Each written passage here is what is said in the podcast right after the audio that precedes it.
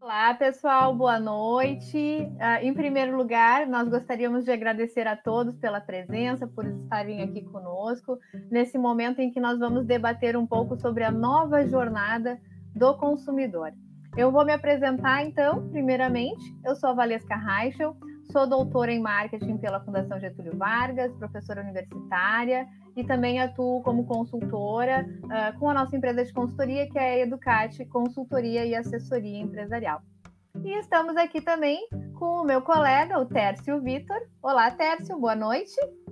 Boa noite, Valesca. Como vai você? Tudo bem, tudo tranquilo. Na medida do possível, né? Nessa é situação verdade. que estamos vivendo hoje. Então, Prazer estar com você nessa parceria. Igualmente. Vou apresentar o Tércio, então. O, o Tércio Vitor é economista comportamental, estrategista de vida, de carreira, de negócios, estudioso do comportamento humano, consultor sênior, né, CEO e founder da AET Consulting and Training. Então, pessoal, a gente vai começar a entrar no nosso assunto. Vou começar perguntando para o Tércio, né? Uh, Tércio, conta um pouquinho para gente. O que, que é a jornada do consumidor? Oh, bacana. É, bom, eu vou, eu vou explicar isso, é, essa, responder essa sua pergunta de uma forma bem objetiva e bem simples, né? A jornada é, do consumidor, ela é basicamente o caminho que ele faz até a compra. E eu diria mais, no, no contexto atual, até além da compra. E a gente vai, vai ver isso mais à frente durante o nosso bate-papo. Mas as empresas, as marcas e os profissionais de marketing, eles precisam, eles necessitam mapear esse caminho, esse trajeto do consumidor, para que possa é, pontuar, é, entender quais pontos cruciais ele se relaciona com a marca.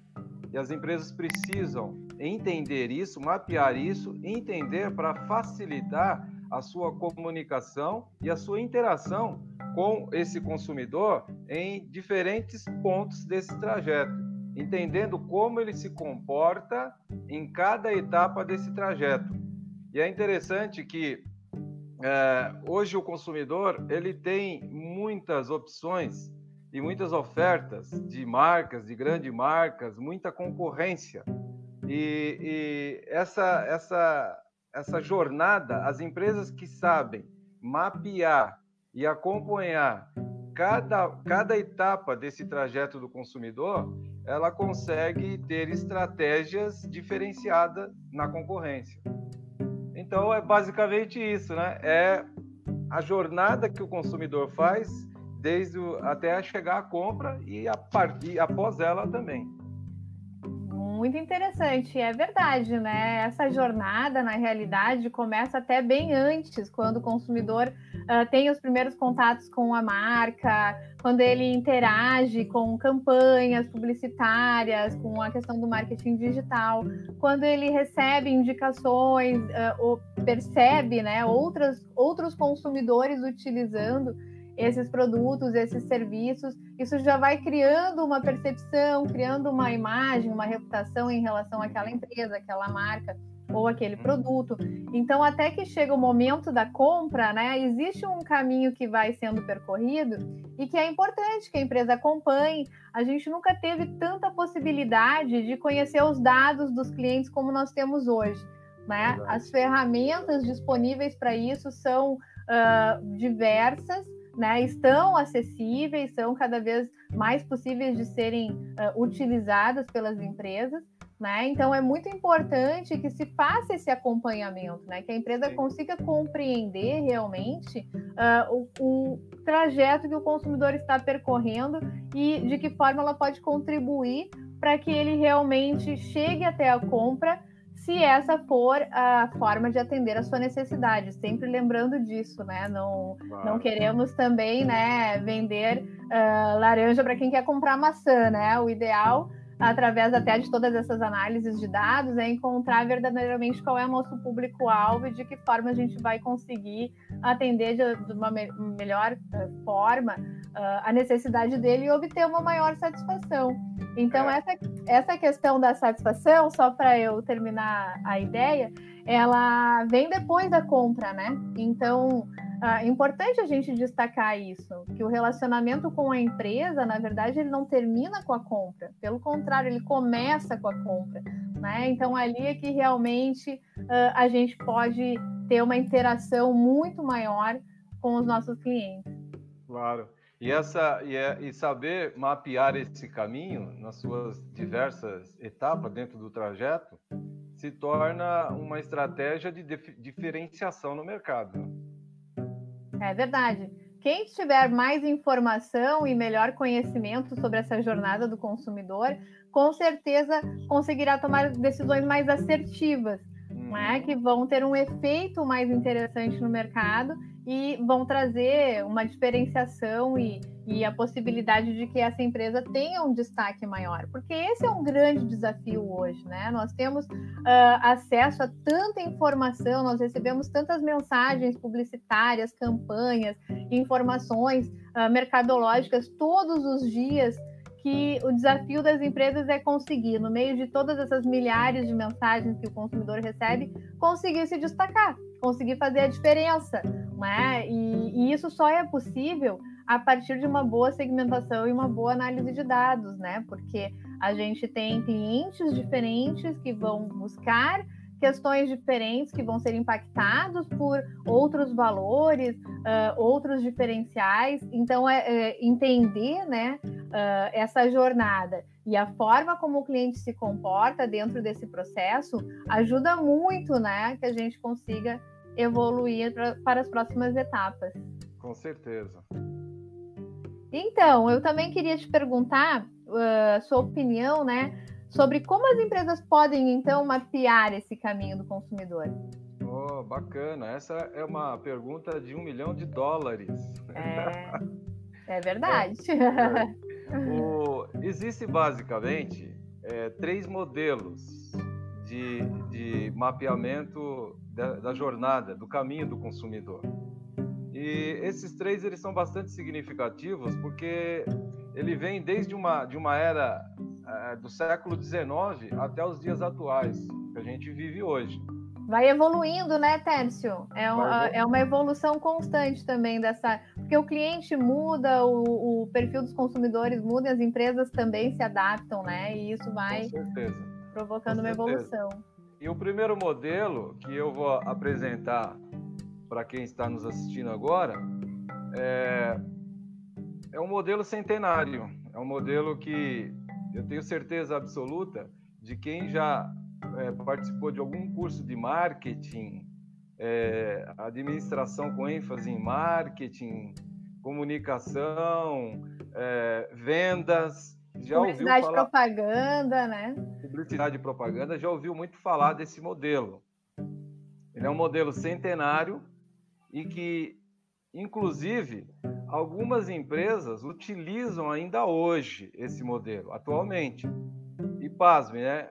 Empresas que atuam no digital, na economia digital, utilizam esse modelo. Mas a gente vai falar dele como um modelo tradicional para chegar nessa, nesse novo modelo que, que hoje o mercado é, pede, né? Então eu vou, eu vou, compartilhar a tela aqui e apresentar um slides. Eu estou falando aqui do, ah, do modelo AIDA, Deixa eu compartilhar a tela aqui, o primeiro. Então, essa, essa questão aí da evolução do modelo é interessante, né? Porque as empresas elas não evoluem na mesma velocidade, né? Sim. E até mesmo dependendo da localização, do segmento de atuação, a gente tem uh, uma diferença nesse processo aí de, da percepção da empresa dessas necessidades de, de se adaptar, né? De se transformar. Então, hoje se fala muito na transformação digital, né? Isso é algo que está muito presente, mas também muitas empresas ainda não conseguiram virar essa chave e se tornar realmente empresas digitais. É. O modelo aparece para nós aí, Thiago? Então, nós temos o modelo AIDA, que é um acrônimo para uh, atenção, interesse, desejo e ação. Ah, você, Valesca, falou muito do, do pós-venda, mas esse modelo é o modelo centenário que surgiu lá no século XIX, que é muito utilizado pelas empresas e que ele para praticamente aqui na ação de compra. Né? Sim. E esse modelo ele foi cunhado por um pioneiro da, da publicidade chamado Elmon Lewis, e ele é utilizado como um checklist. Ele tem mesmo esse formato de funil, onde é, as marcas elas, elas concorrem com a atenção do consumidor, chama a atenção para o consumidor desse percentual, é, desse, desse, desse contingente que é a, a, atraído pela marca, pelo produto, um percentual gera interesse, desse contingente que gerou interesse, há um, há um, um percentual que desperta o, o, desejo, e desse percentual que despertou o desejo vai para uma ação de compra, efetivamente de compra.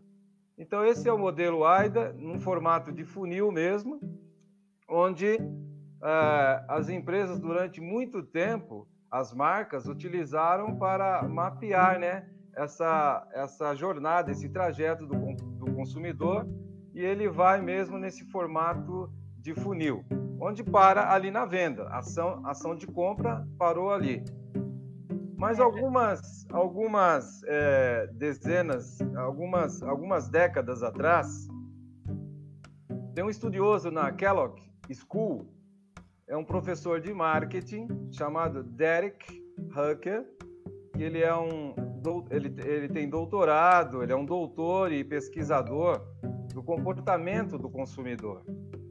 E ele percebe, ele percebe nos estudos dele aprofundados que ele faz que uh, na era da pré-conectividade, o mercado ele ele ele está em constante mudança, uma mudança, uma dinâmica de mudança muito forte. Eu costumo dizer que uh, o mercado ele é dinâmico, isso não é de agora, já de algumas décadas atrás. Ele tem uma dinâmica muito forte e ele tem uma característica, né? Ele é cruel e ele é implacável com quem não acompanha essa dinâmica. Ou seja, as marcas e as empresas que não acompanham essa dinâmica, ela está fora do jogo. Ou ah, as, as empresas, as marcas mudam, ou o mercado muda com as, mar as marcas. E isso não é difícil da gente fazer uma reflexão. Se a gente for pensar num passado bem recente, a gente vai é, perceber que existem marcas, existiram marcas centenárias que hoje não existem mais, por conta dessa resistência à mudança. E o mercado ele é dinâmico, e cada dia mais dinâmico ainda. É então, Derek, Derek percebeu isso e ele percebeu que é, o mercado ele é constituído de pessoas, as pessoas mudam, os comportamentos também mudam. Então, para acompanhar essa dinâmica do mercado, ele percebeu, como estudioso e pesquisador, a necessidade de fazer uma adaptação para esse modelo AIDA. Que legal. Então, é, é interessante a gente chamar atenção aqui, né, para aquele termo que o pessoal usa bastante, que é o VUCA, né? Que, VUCA que fala exatamente da volatilidade do mercado, como as, as estratégias, as preferências, o comportamento está sempre evoluindo, é ambíguo, existe uma complexidade grande que precisa ser compreendida, então tem N fatores, muitos aspectos que são envolvidos nessas decisões do, do consumidor. E não só do consumidor, mas do mercado de uma maneira geral, as questões econômicas, as questões políticas, a, a, a própria uh, questão da pandemia, esse, esse momento inusitado e diferente que a gente está vivenciando agora, né? Então são todas questões assim que são muitas vezes difíceis de planejar, né? E que exigem essa adaptação da empresa contínua. A única coisa que a gente sabe que não que não vai mudar é a necessidade de se adaptar. Isso é constante, né? É. Eu, eu costumo dizer que a única coisa constante é a mudança, né? é. e, e essa, isso que eu falei há pouco, ele é, é, é, reflexivo mesmo. O mercado, ele é dinâmico, ele é cruel e implacável. Se você não, não, não acompanha essa dinâmica, você está fora do jogo. E não é difícil per perceber isso, né? Então, esse estudioso, Derek, ele percebeu ali, uh, no, na era ainda da pré-conectividade, a necessidade de fazer um ajuste nesse modelo AIDA para que pudesse é, acompanhar de uma forma mais precisa é, o comportamento do consumidor em cada etapa do trajeto. Então, ele faz uma modificação do modelo AIDA para o modelo dos 4 As, que é o próximo slide, que nós vamos compartilhar agora. O modelo dos 4 As, ele ainda segue num formato de funil, mas é, ele tem algumas mudanças. Por exemplo, aqui nós temos os quatro As: assimilação, atitude, é, ação, e a gente vai falar bastante é, sobre esses quatro As, e tem uma ação nova que ele cria. Olha aí. Aí a gente já não, não para na ação, ele cria uma ação nova. Nessa ação nova, há uma, ele, ele, ele atribui a recompra, a recorrência da compra. É, porque é interessante que esse relacionamento com o consumidor não aparecia antes, né? Questão é. de fidelização, de buscar né, a recompra, a indicação, ser recomendado, que é um indicador muito usado hoje em dia, né? O NPS, você me recomendaria esse produto, essa empresa para um amigo, para um parente, Sim. é algo que só surgiu nessa fase para frente, né? Antes disso, ah, como os consumidores tinham menos opções de escolha, não existiam tantas uh, empresas no mercado, a competitividade era menor, a preocupação era simplesmente com a venda, né? Terminava ali, né, o processo inteiro. É, justamente. E agora nesse novo modelo, então tem essa etapa aí do pós-venda, né? A, a, a, é, diferente do modelo AIDA, não para na ação, na decisão de compra, mas ele tem um pós-compra, um pós-venda, né? Que é a recompra. E um indicador muito forte nessa, nessa ação nova que ele acrescenta é justamente a fidelização, fidelização das marcas. Mas eu quero fazer um comentário antes, né, explicando um pouco esses quatro As. Uhum. Então, é, você disse aí, né, o consumidor hoje ele tem um, uma oferta muito grande, a concorrência é muito grande. Ele tem uma avalanche de marcas para ofertando seus produtos, e, e ele assimila é, essas mensagens que ele recebe e ele se concentra, ele concentra a atenção dele em poucas marcas, aquelas que mais o atraem. Então isso é bastante interessante, porque já na, no início dessa jornada, as marcas precisam se preocupar com isso também, com a diferenciação, porque é, a, a atenção do consumidor hoje ela é muito disputada. É verdade. E Até ele... aquele modelo do brand equity, né, do Aker, quem tem interesse nessa área das marcas pode buscar esse autor, é muito bom o modelo que ele nos apresenta. Ele mostra isso, né, que começa o processo todo, a base da pirâmide é o conhecimento da marca, mas aí depois vai afunilando, né? Porque tem marcas que o cliente até conhece, mas nem considera para compra. Já está totalmente, né, fora é. do escopo dele de escolha. Justamente. E, e já nessa, nesse período do, do modelo 4As, já na fase de assimilação, eu tenho que ter essa preocupação. A minha comunicação com esse, esse, esse consumidor tem que ser no sentido de, de fazer com que ele seja atraído pela minha mensagem. Então eu tenho que pensar bem no modelo de mensagem, no canal que eu vou me relacionar com ele, na frequência que eu, essas mensagens vão chegar para que gere, para que é, consiga atraí-lo. Né? Quando eu, a, esse consumidor é atraído dentro desse modelo dos quatro As, ele vai para a atitude. O que é atitude? O que, que é a atitude em relação ao modelo tradicional que é o AIDA? O Derek pegou o interesse e o desejo do AIDA e fundiu em um só é, um A de análise, que é o atitude. Então, quando o meu cliente ele assimila a minha mensagem, quando o consumidor assimila a mensagem da marca, ele vai se concentrar naquelas marcas que mais o atraiu. E aí ele está pronto para um, um, próximo passo, uma próxima etapa, que é a atitude. Quando ele chega na atitude, ali na atitude ele já teve é, o interesse e o desejo despertados. É verdade. E não, é interessante que hoje se fala do fator F, né? Que são os quatro Fs que acabam influenciando uh, nesse, nessa atitude. Vão acabar direcionando o consumidor a favor de determinado produto, de determinada escolha, é. ou contra, né? Então, esses fatores aí, o, o, marketing gosta muito dessa coisa das letras, né? Então, é 4As, 4Ps, 4Fs, esse do fator F são 4Fs, né? Então, é, em inglês é família, são os fãs, é, são os amigos, friends, e os followers, que são os seguidores. Então, esses aí, uh, esses quatro elementos vão induzir muito essa atitude do consumidor em relação é, esse, esse, esses quatro As, quatro Ps, acrônimos, isso tudo é coisa de americano. E você sabe que os Estados Unidos é o berço do marketing, né? Sim. então é, é, é, legal.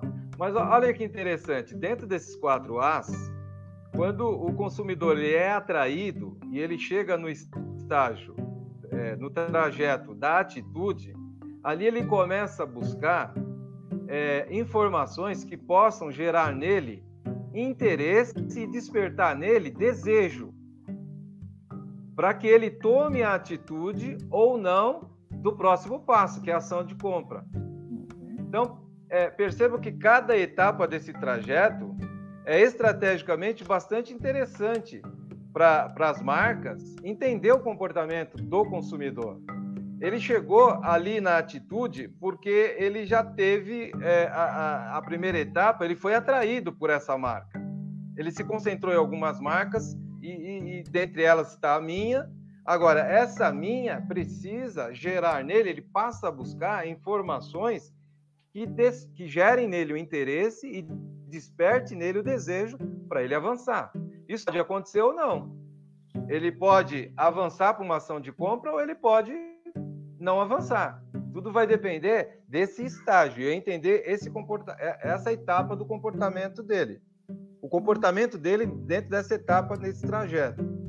Ele indo para uma ação de compra, aí ele, ele tomou a decisão de comprar.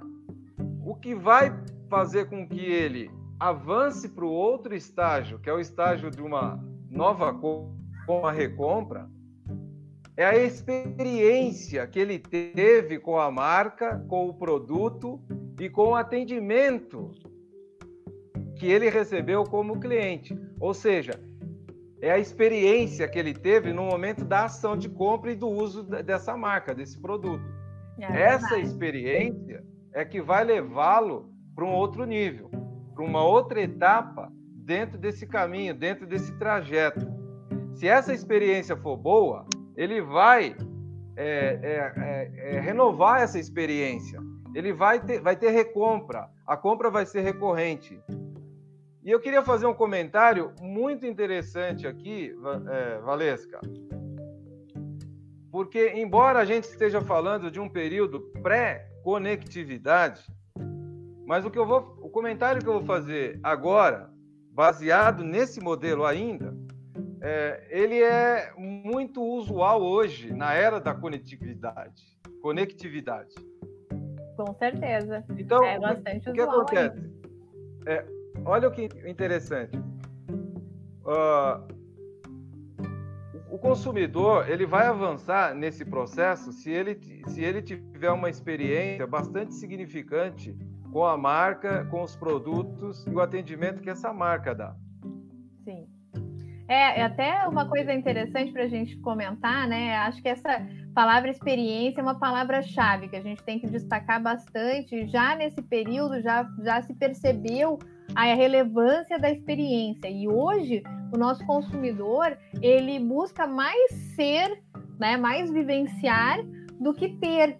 Então as pessoas estão cada vez mais uh, buscando essas experiências. Não é ir no restaurante só pela comida, pelo prato. Não, é tem todo um ambiente, tem o atendimento, tem uh, a questão uh, das, das, das uh, da forma como as coisas vão funcionar ali dentro, das etapas pelas quais ele vai percorrer dentro desse service escape. Então, essa questão da experiência, mesmo no período da pré-conectividade, já começou a ganhar força, e hoje que nós estamos conectados, isso ganhou uma relevância e um destaque ainda maior, porque as pessoas, elas, uh, além de uh, se tornar né, mais importante a experiência, elas também divulgam mais isso, elas comentam isso, elas postam nas, nas redes sociais, elas comentam lá de todas as maneiras possíveis. Se há um problema, vai para o Reclame Aqui, vai para né, uh, diversas outras formas de divulgação. Uh, quem busca um hotel já vai lá no Booking, já vai ver, né, ou em qualquer outra uh, forma de buscar informações de reservas, já vai lá procurar saber se tem boas avaliações ou não. Quem vai comprar uma refeição no iFood já vai olhar lá quanto que esse restaurante foi avaliado. Então, essa questão da experiência, ela, ela expandiu muito. A, a, e a internet ela é muito democrática, né? Todo mundo acaba tendo voz, todo mundo consegue se manifestar. Né? Então, isso faz com que as empresas devam ter uma preocupação ainda maior com a experiência, Sim. porque muitas vezes não adianta ter o melhor produto possível se a gente não consegue transmitir isso da melhor maneira, né? claro. né? a gente não consegue claro. passar uma experiência positiva. E tem mais um detalhe, é, embora a gente ainda esteja falando da era da pré-conectividade, mas sempre foi assim: ninguém compra uma marca, um produto, é, pelo que ele é, mas sim pelo que ele faz, né? Então a experiência sempre, sempre teve inserida no contexto. É, então é isso. A experiência é, é, aqui dentro desse, desse, desse, dessa jornada dos quatro As, quando uh, uh, eu, eu ve, o comentário que eu quero fazer é o seguinte: as empresas, mesmo na fase de desenvolvimento, de desenho, de criação de produtos, ela sempre tem que pensar em entregar mais do que aquilo que o consumidor espera, porque é aí que ela vai provocar nele momento uau, que é o momento de uma experiência marcante, certo? Eu esperava isso, recebi mais do que esperava. Uau, estou feliz. Mais do que o cliente espera e mais do que o concorrente entrega, né? Então também concorrente... precisa estar tá fazendo uma análise constante do mercado. Justamente. Então, é, essa tem, isso tem que ser sempre uma preocupação constante das marcas. Porém, aí que está o detalhe. Embora a gente sempre entregue mais do que ele espera, nós nunca podemos entregar tudo. Ah, pois é, porque tem a questão da expectativa, né? Do atendimento da é. E, eu, e a expectativa aumenta cada vez mais, né? No momento que você atende, a expectativa ela na próxima vez já vai ser maior ainda, né? Então essa, esse processo e o que a gente vê assim bastante valorizado atualmente é a questão do, do desse foco nos relacionamentos, né? Vínculos emocionais do consumidor com a marca, né? Então o vínculo que o consumidor tem com a marca Apple, por exemplo, né? Com certeza é uma marca de qualidade superior, uh, que tem uh, uma diferenciação no mercado e tudo mais, mas a, a, fidelidade dos consumidores da Apple vai além disso, né? Vai além é. dos aspectos racionais. E nós, e nós vamos, nós vamos abordar isso ainda, e você vai ver que esse, essa questão do pós-venda, dentro desse modelo ainda é, que eu chamo de intermediário, né? Nós estávamos Sim. falando lá do modelo tradicional, daqui a pouco a gente vai falar desse novo caminho, que é o modelo novo, e agora a gente está no intermediário. Né? Intermediário. Né? Mas a gente já percebe um foco maior no cliente, né? E... Já tá. E a questão do propósito também, né? A questão. Vou além, de... vou além ainda. Vou além. O foco, esse foco no cliente que você comenta com muita propriedade, ele é bastante intenso. É, hoje, as empresas, as marcas, elas precisam entender melhor que o cliente a dor dele. É. Ela, ela só vai surpreendê-lo se ela entender melhor que ele a dor dele. É um processo então, até de empatia, né? De se colocar de no lugar dele e conseguir uh, compreender exatamente o que, que ele vivencia uh, a partir do momento que ele está interagindo com o produto ou com a marca, né? É, ju justamente. Então, dentro desse foco aí que a gente está falando, essa questão da experiência do cliente, então a gente entrega um produto é, que vai superar a expectativa dele para provocar esse momento uau, provocar essa experiência marcante, significante. Isso vai levar ele para outro nível. Porém, é, esse cliente ele precisa estar comigo o tempo inteiro. Eu preciso dar a ele a oportunidade de co-criar comigo marca e essa recompra aconteceu o, o tempo inteiro. Por exemplo, Metaforicamente, eu vendo para ele uma vez e faturo o ano inteiro. Metaforicamente, eu vendo para ele o primeiro mês e faturo os 12 meses. Como isso acontece? À medida que eu entrego o meu modelo de produto, seja ele físico, seja ele virtual, eu entrego o meu modelo de produto central, para junto com a experiência dele, a gente co-criar e ampliar esse produto, gerando nele o desejo e interesse de assim que esse produto estiver no mercado, ele quer também.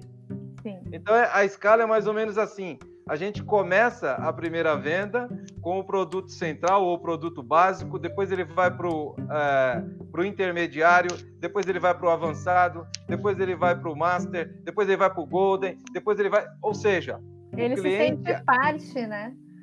Sempre, sempre. A gente, as empresas, e hoje tem muitas empresas atuando dessa forma. Ela não vende para o cliente uma única vez.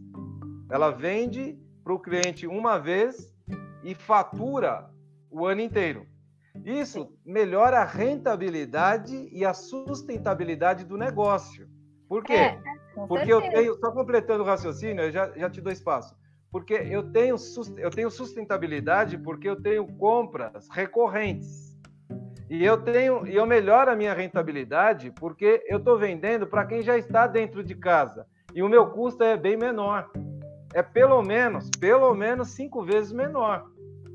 Então, essa é uma tendência muito legal é, que a gente tem para falar dentro desse, desse, dessa jornada, desse caminho uh, quando a gente fala da recompra, com esse indicador de fidelização, de cliente fiel.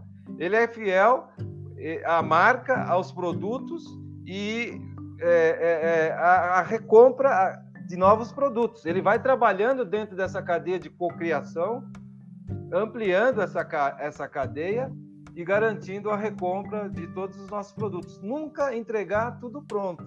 Eu sempre tenho que ter esse cliente comigo porque é, se eu vendo o básico e já, já, já criei uma experiência marcante para ele, quando vier o intermediário, ele quer também. Quando vier o avançado, ele quer também. E assim a gente vai mantendo ele distante do nosso concorrente e dentro de casa.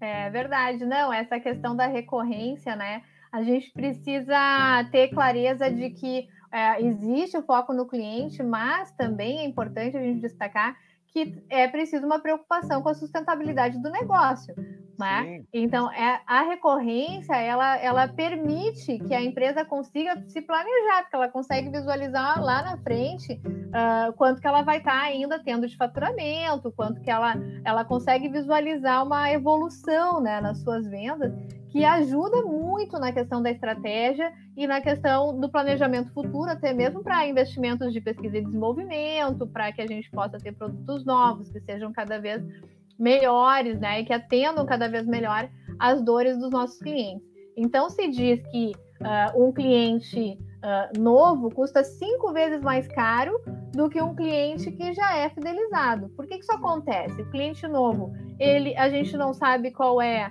uh, a questão né, dos pagamentos dele, se ele paga em dia, se ele uh, tem algum problema nesse sentido. A gente já sabe onde ele mora, a gente já sabe onde ele está, a gente já sabe o e-mail dele, o telefone, a gente consegue se comunicar com ele mais facilmente. Uh, nós podemos acompanhar né, o comportamento dele, a forma, a que horas que ele compra, Né? Vejam esses cartões de fidelidade que os, os, os supermercados têm, por exemplo, as farmácias. Olha a quantidade de dado que tem ali. Dá para saber que hora o meu cliente compra, quais são as marcas que ele compra, uh, e com que frequência, qual é o ticket médio dele mensal, uh, qual é o, o, o, trajeto que ele faz, né? Em quais lojas ele circula. E isso ajuda até, a, uh, falando de varejo, né? A melhorar o mix de produtos que são oferecidos lá no varejista.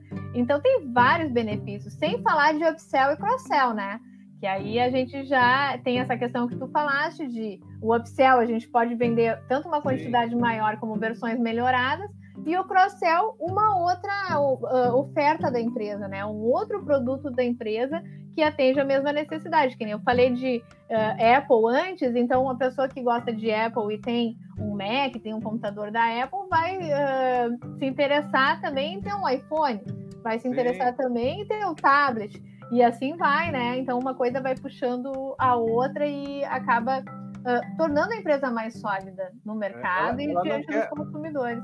É, o consumidor não quer perder aquela magia da experiência que ele teve já na é. primeira compra. Ele quer seguir mantendo isso. Sim.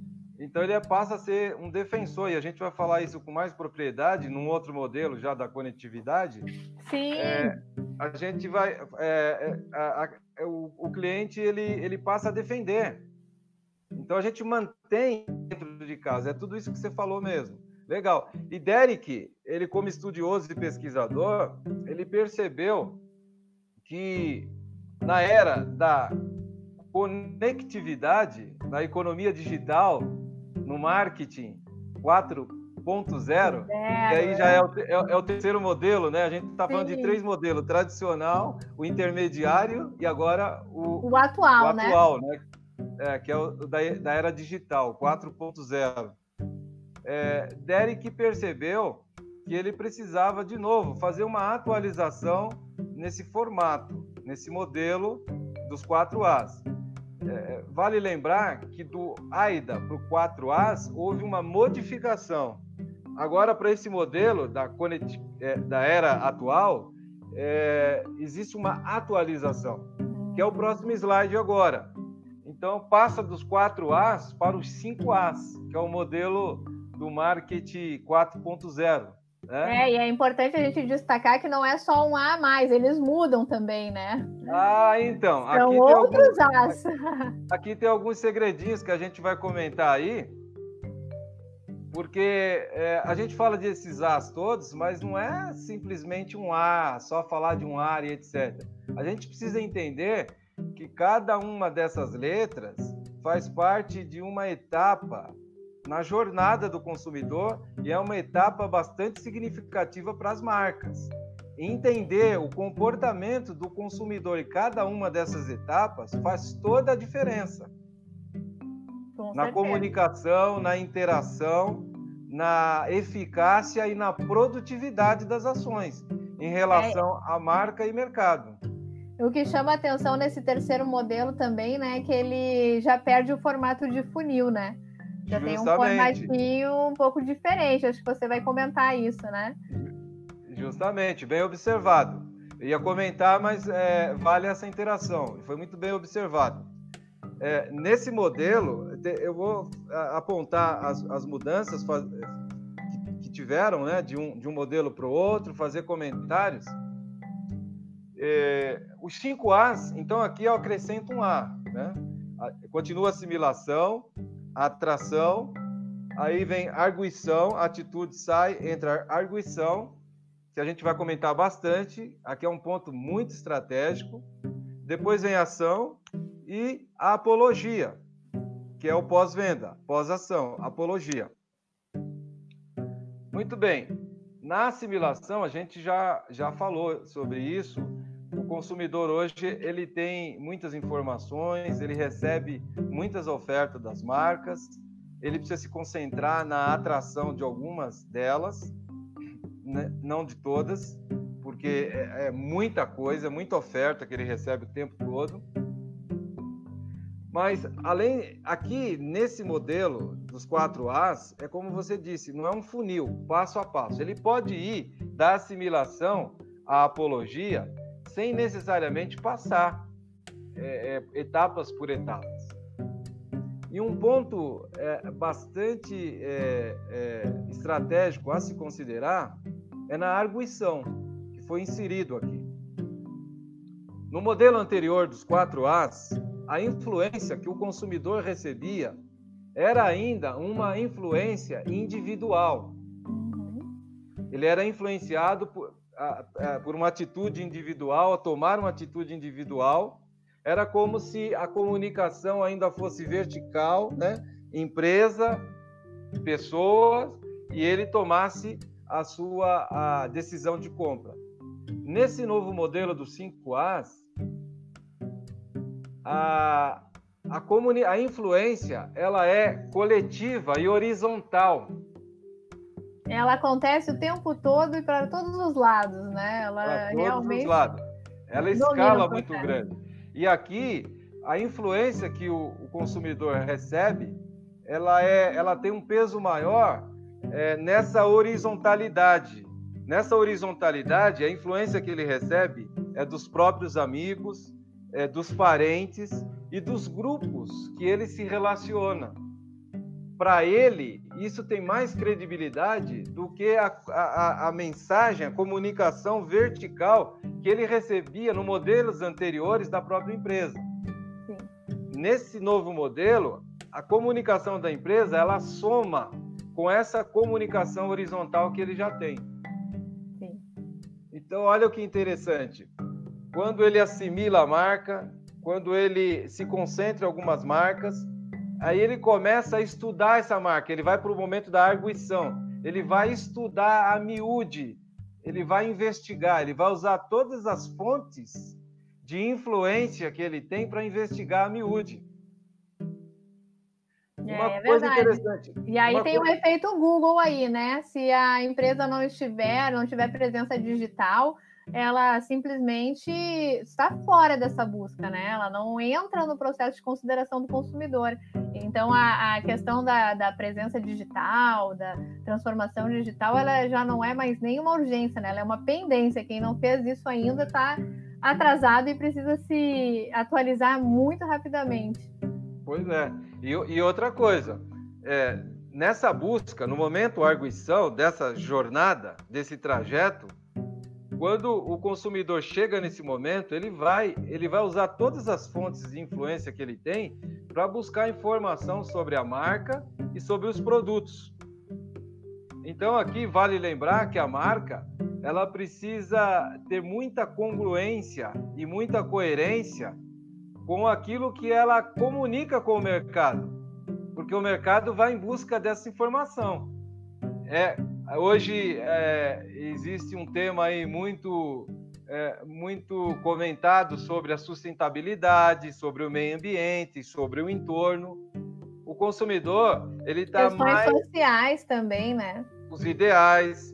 Ah, ela vai entrar no site da empresa, vai ver missão, valores e visão da empresa e vai procurar no mercado, através das fontes que ela tem, se essa empresa tem coerência na, no posicionamento e na prática mercadológica dela com aquilo que está é, na sua declaração de visão, missão, valores.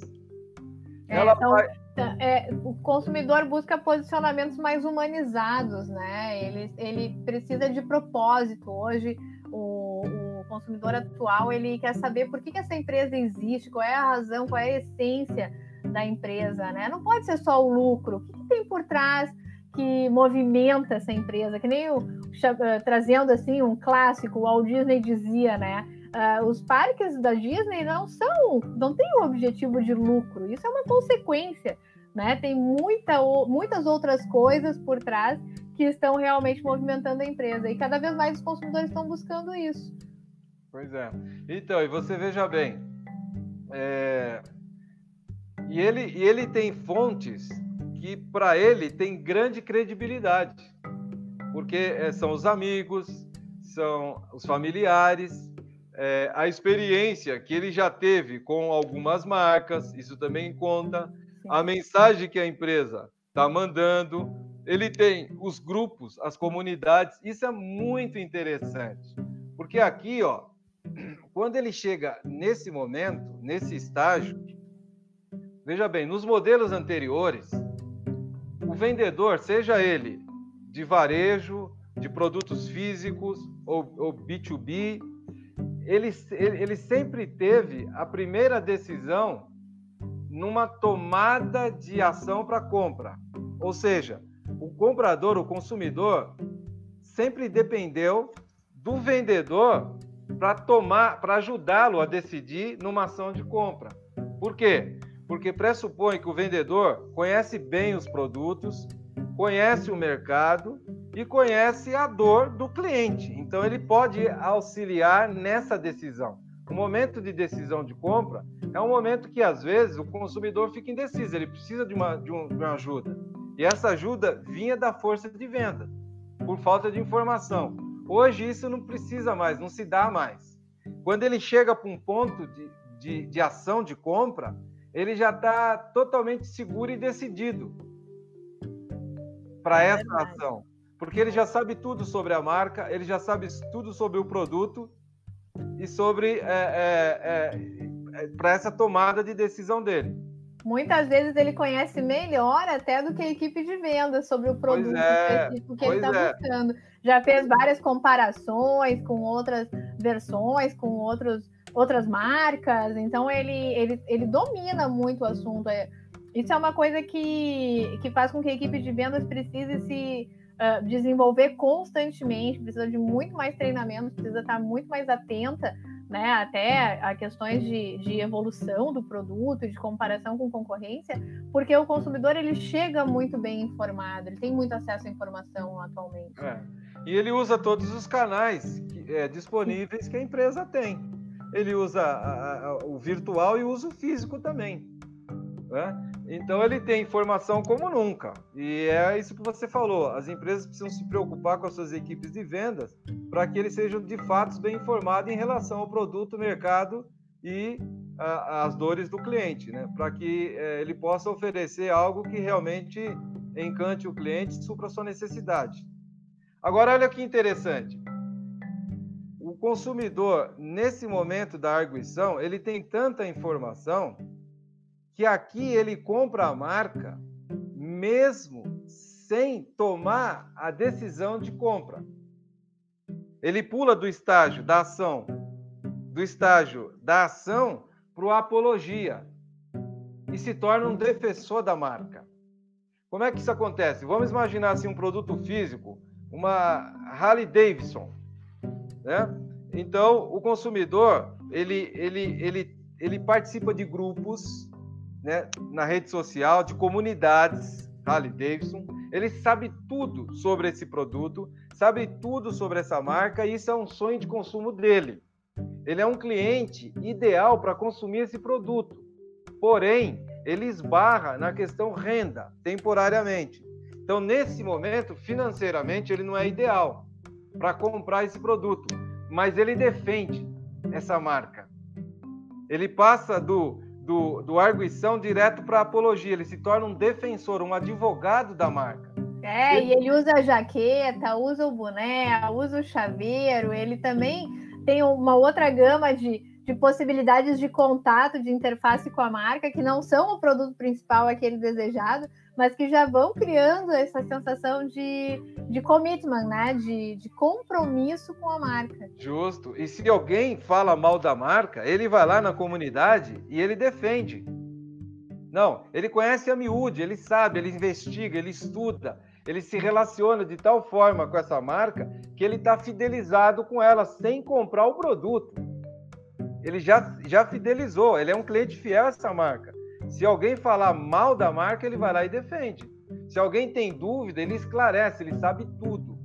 Isso é um fenômeno dentro desse processo, é, digamos, da, da jornada do consumidor, de processos de vendas, de processos de marketing comunicação.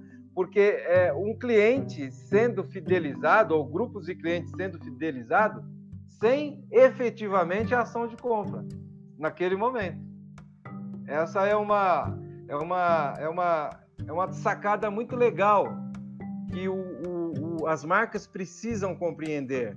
nesse momento, trabalhar muito nesse momento de, de informações, o que ela tem de informações, o que estão falando dela, para que ela gere defensores da marca. E isso é o que difere do modelo anterior, inclusive. Porque no modelo anterior tem duas coisas que diferem. Uma é a questão é, de que a influência ela era individualizada e a fidelização se dava após a compra. No modelo atual, que é o modelo que a gente vive hoje, a comunicação, a influência da marca, ela não se dá de forma individualizada, mas de forma coletiva. E a fidelização a essa marca se dá mesmo sem a ação de compra. Interessante isso, né?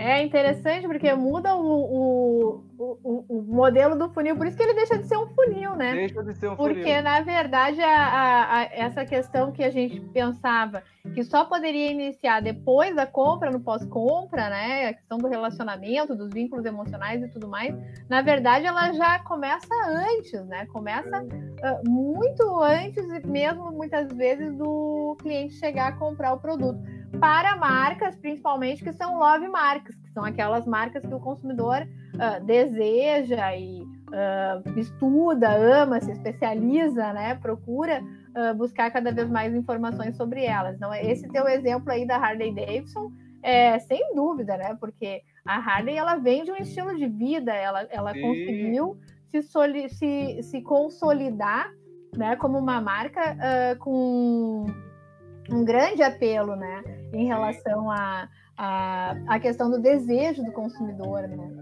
Ela não, vende, a... ela não vende motocicletas, ela vende um estilo de vida. Um estilo de vida. Vende sonhos, né? Vende sonhos. E, e, é toda uma questão de identificação também, né? Porque muitas vezes aquele, aquela persona que a Harley Davidson usa para sua divulgação, que as pessoas relacionam quando imaginam uma Harley, imagina aquele, né, aquele motoqueiro, né, aquele motociclista uh, pilotando a moto. Na verdade, muitas vezes o comprador ele não tem esse perfil, mas ele se identifica, né? Ele gostaria de ser assim, ele gostaria de ter essa liberdade. E, e, mesmo que ele trabalhe a semana inteira de terno e gravata, se ele tiver uma Harley, no fim de semana ele vai ter um pouquinho desse gostinho, né? É. Em alguns momentos.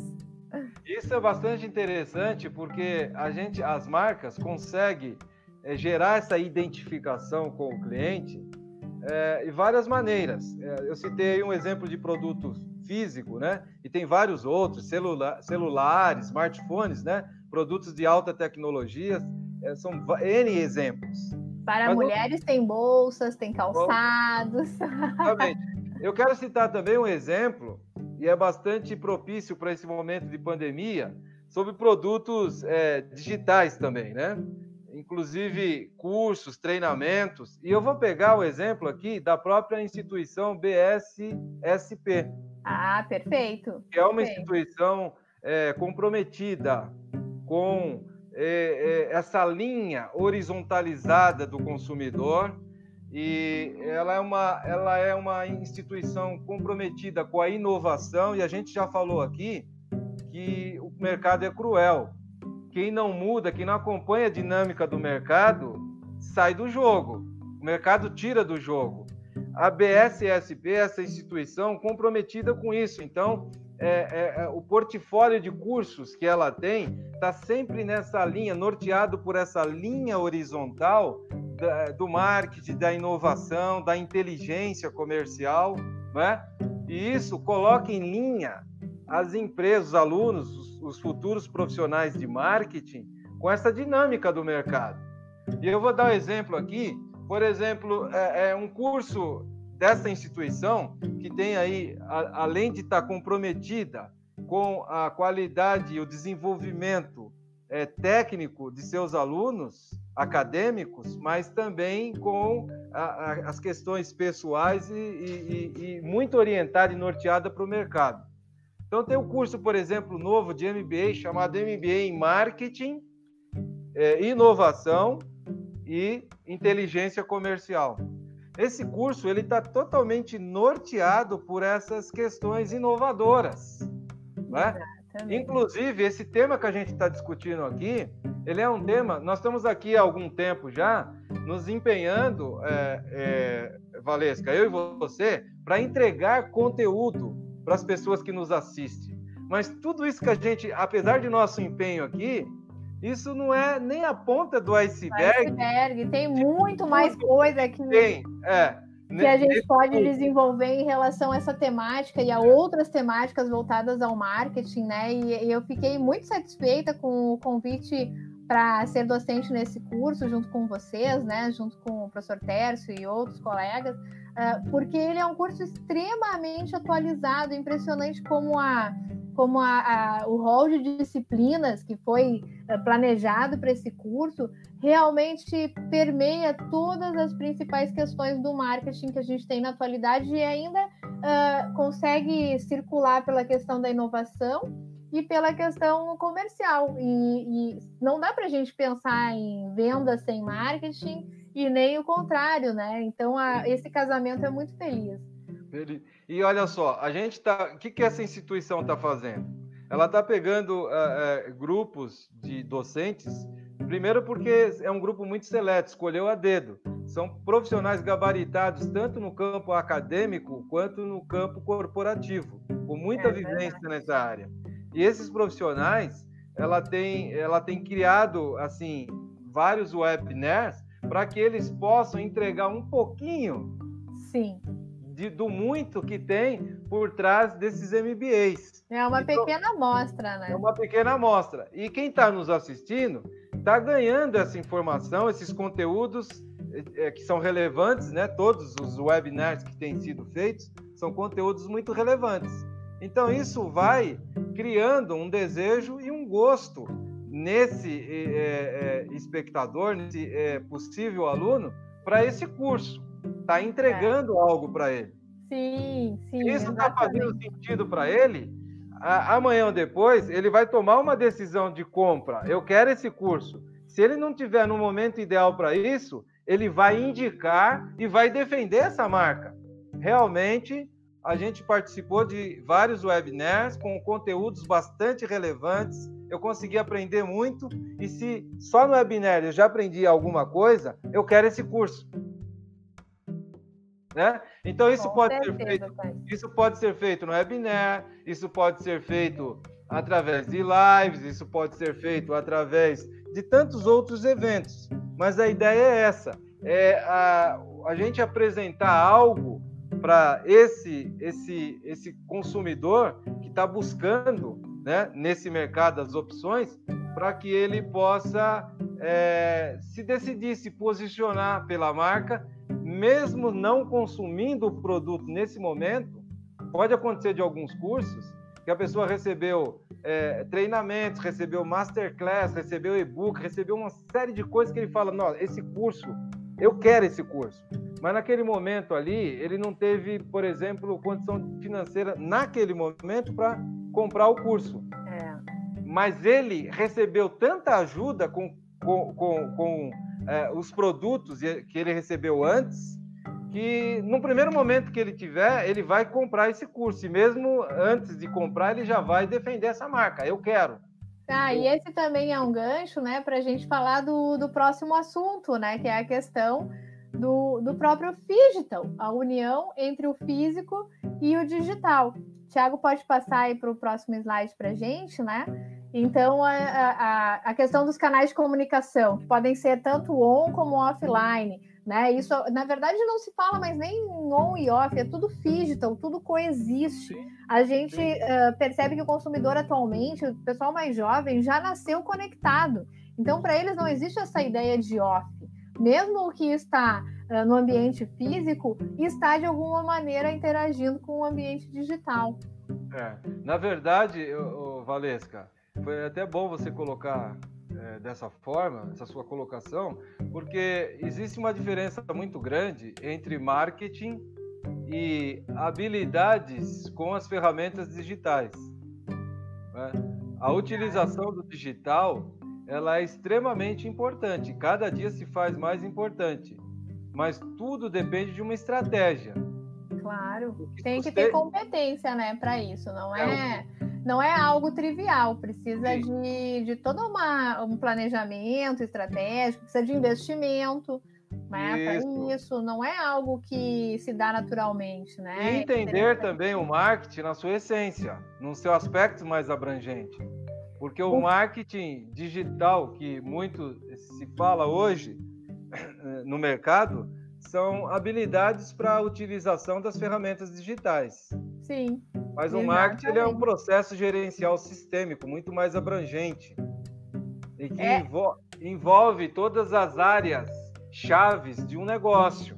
Sim. E é Por até legal a gente... a gente trazer aquela frase do nosso estimado Kotler, né? Que ele fala que o marketing é a capacidade de, do produto se vender por si mesmo, né?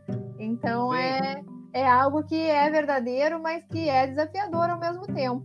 Desafiador. E aí, dentro, dentro desse contexto, eu queria trazer a, a última frase do último slide lá, se puder trazer para nós, Thiago, da, que é uma frase do Walt Disney,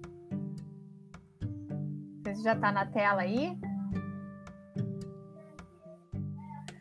Bom, então o que, que o Walt Disney nos diz, né? Ele fala assim: uh, seja o que for, faça bem feito. Faça isso tão bem feito que quando as pessoas virem o que você fez, elas vão querer voltar para ver de novo e vão trazer outras pessoas só para mostrar o seu trabalho.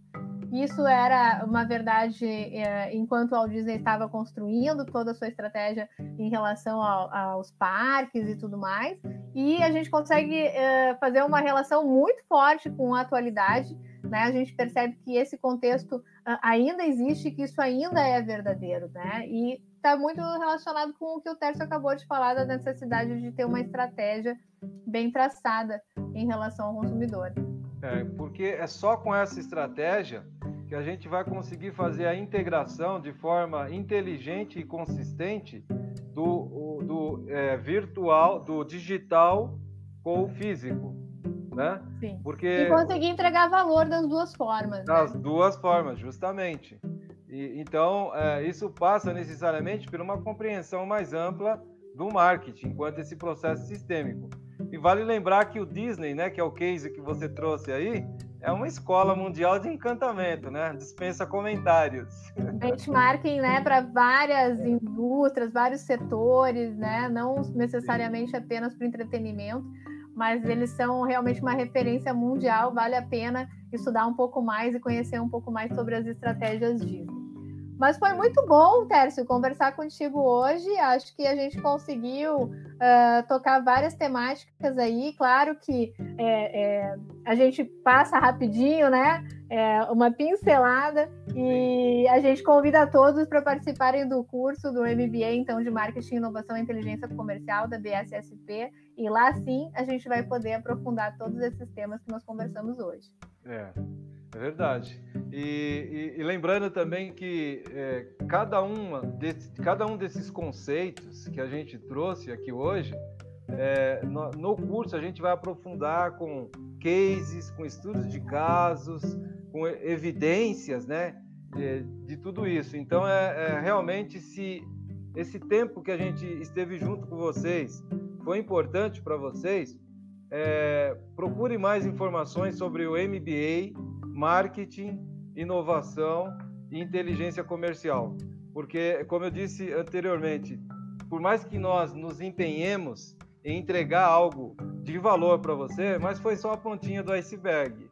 É, nós vamos ter um tempo muito, muito aprofundado juntos e vai valer a pena. Ok, pessoal. Então a gente agradece a participação de todos, a presença de todos aqui conosco nesse nosso webinar e uh, nos despedimos e nos encontramos na próxima. É isso aí. Obrigado, obrigado pela participação. Obrigado, Valesca. Tchau, tchau, Tércio. Obrigada. Tchau. Foi um prazer estar contigo. Igualmente.